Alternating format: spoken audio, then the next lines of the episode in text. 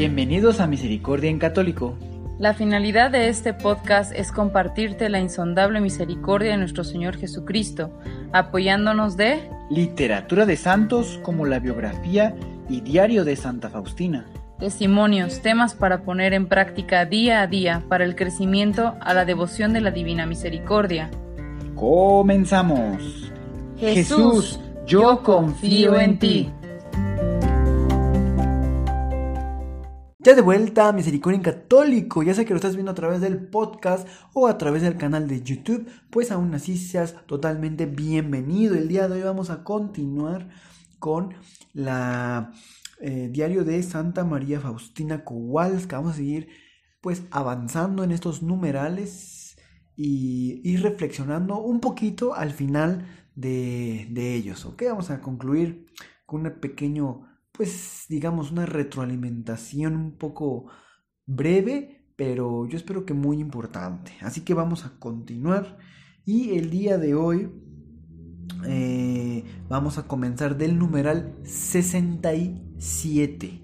Del 67 en adelante un poquito y bueno, pues comenzamos, nos disponemos nuestro corazón, nuestros oídos en cualquier lugar que nos encontremos.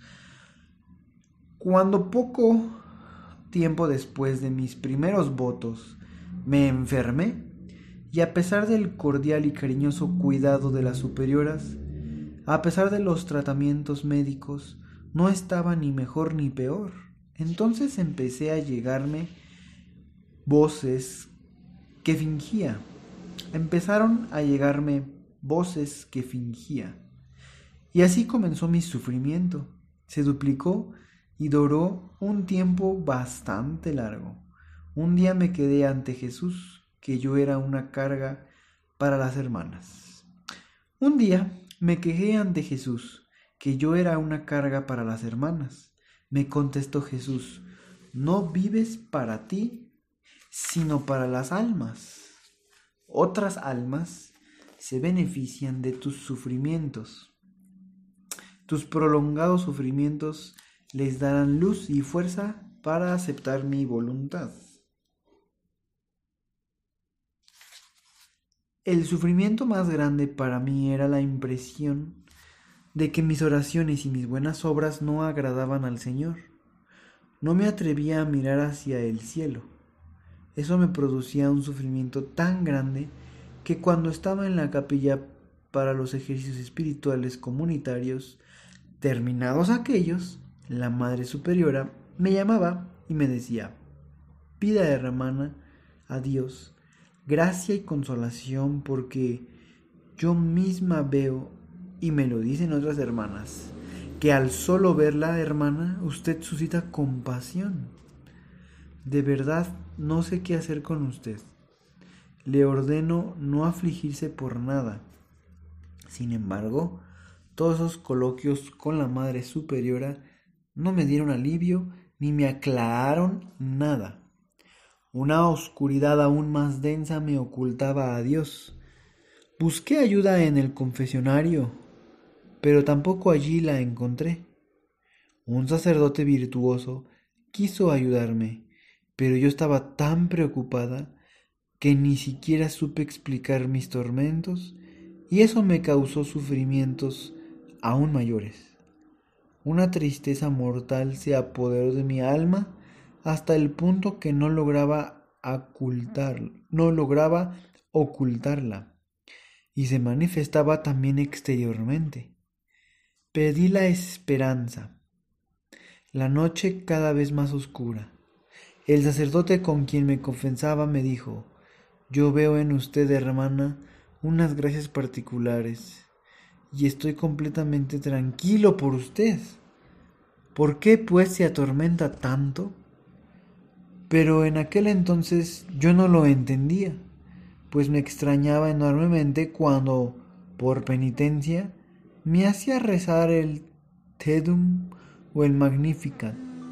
A veces al atardecer debía a veces al atardecer debía correr rápidamente por el jardín o reírme cuidadosamente diez veces al día. Esas penitencias me asombraban mucho, pero a pesar de ellas, ese sacerdote no me ayudó mucho. El Señor quería quizá que yo lo alabase con el sufrimiento. El sacerdote me consolaba diciendo que encontrándome en ese estado agradaba más a Dios que si estuviera inundada de las más grandes consolaciones. Qué gracia tan grande de Dios, hermana, que usted, en el actual estado de tormentos espirituales en que se encuentra, no ofende a Dios, sino que trata de ejercitarse en las virtudes. Yo observo su alma, veo en ella grandes planes de Dios y gracias especiales. Y viendo esto en usted, hermana, doy gracias al Señor. Sin embargo, y a pesar de todo, mi alma se encontraba en suplicios y tormentos inexplicables. Imitaba al ciego que se fía de su guía y agarra con fuerza a su mano y ni por un momento me alejaba de la obediencia, que era mi tabla de salvación en la prueba de fuego. Jesús, verdad eterna, fortalece mis fuerzas débiles. Tú, oh Señor, lo puedes todo. Sé que sin ti mis esfuerzos no valen nada. Oh Jesús, no te ocultes ante mí porque no puedo vivir sin ti. Escucha el llamado de mi alma. No se ha agotado, Señor, tu misericordia, pues ten piedad de mi miseria. Tu misericordia supera la inteligencia de los ángeles y de los hombres juntos. Y aunque me parece que no me escuchas, no obstante, he depositado mi confianza en el mar de tu misericordia y sé que mi esperanza no será defraudada. Solo Jesús sabe cuándo pesado y difícil es cumplir con sus deberes, cuando el alma se encuentra en ese estado de tormentos interiores. Las fuerzas físicas están debilitadas y la mente ofuscada. En el silencio de mi corazón me repetía, oh Cristo, para ti las delicias y el honor y la gloria, y para mí el sufrimiento. No retrasaré ni un solo paso para seguirte, aunque las espinas hieran mis pies. Cuando me enviaron para un tratamiento a la casa de Plock, tuve la suerte de adornar con flores la capilla. Eso fue en Viala, la hermana Tecla no siempre tenía tiempo, pues a menudo yo solía adornar la capilla. Un día recogí las más bellas rosas para adornar la habitación de cierta persona. Al acercarme al pórtico vi al Señor Jesús que estaba de pie en ese pórtico y me preguntó amablemente, Hija mía, ¿a quién llevas estas flores? Mi silencio fue la respuesta al Señor, porque en aquel momento me di cuenta de que tenía un sutil apego a esa persona, de lo que antes no me daba cuenta. Jesús desapareció enseguida. En el mismo instante, tiré las flores al suelo y fui delante del Santísimo Sacramento con el corazón lleno de agradecimiento por la gracia de haberme por la gracia de haberme conocido a mí misma. Oh, sol divino, en tus rayos el alma ve aún los más pequeños granitos de polvo que no te agradan. Jesús, verdad eterna, vida nuestra, te suplico e imploro tu misericordia para los pobres pecadores Dulcísimo corazón de mi Jesús, lleno de piedad y de misericordia insondable, te suplico por los pobres pecadores. Oh sacratísimo corazón, fuente de misericordia, de donde brotan rayos de gracias inconcebibles sobre toda la raza humana, te pido luz para los pobres pecadores. Oh Jesús, recuerda tu amarga pasión y no permitas que se pierdan almas redimidas con tan preciosa, santísima sangre tuya. Oh Jesús, cuando considero el alto precio de tu sangre, me regocijo en su inmensidad porque una sola gota habría bastado para salvar a todos los pecadores. Aunque el pecado es un abismo de maldad e ingratitud, el precio pagado por nosotros jamás podrá ser igualado.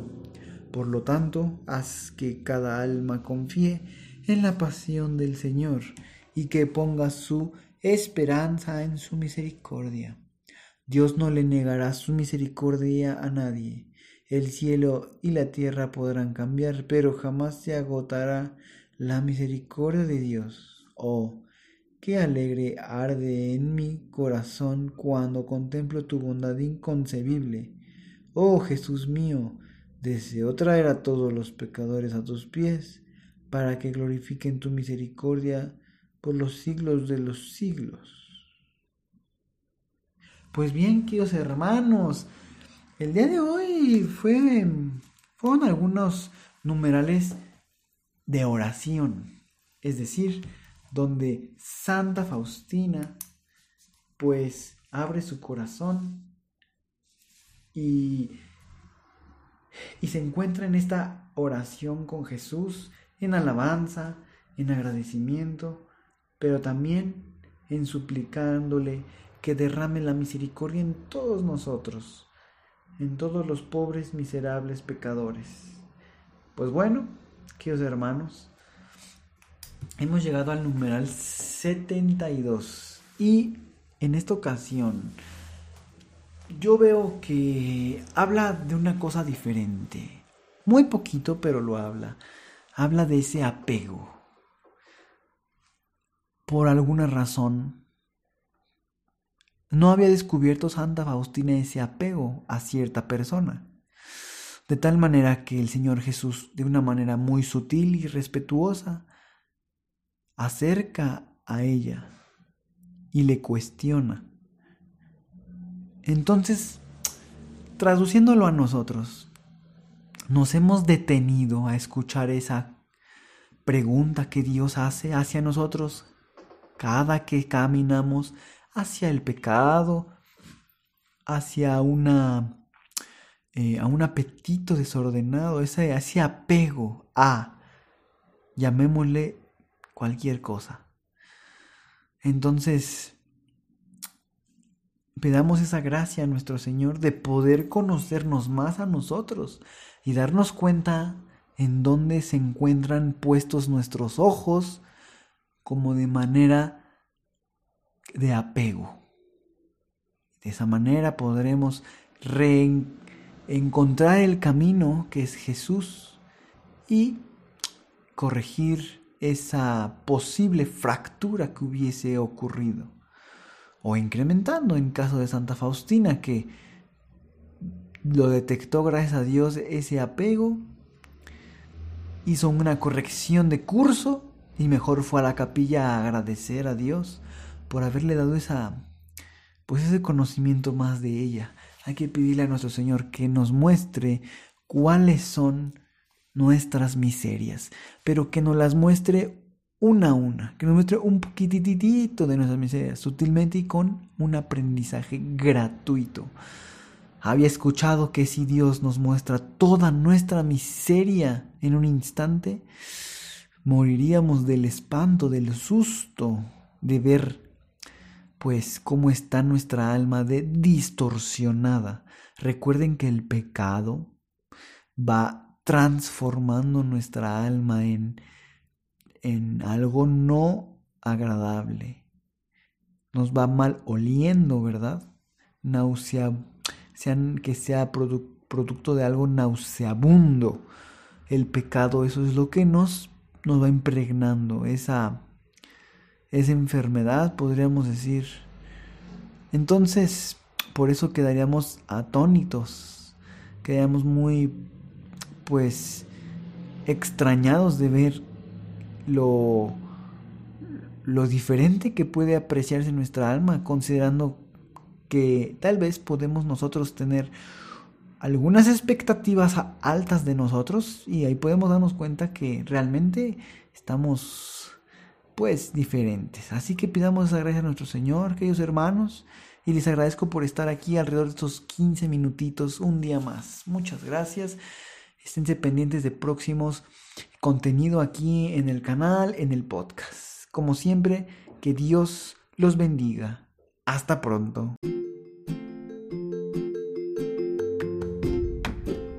Si es la primera vez que escuchas nuestro podcast, te invitamos a que escuches el numeral 0,1,1, que habla sobre las temáticas que se desarrollan en este podcast y el lenguaje que hemos propuesto para identificar cada una de ellas, y así sea más fácil para ti escuchar las que más te agraden.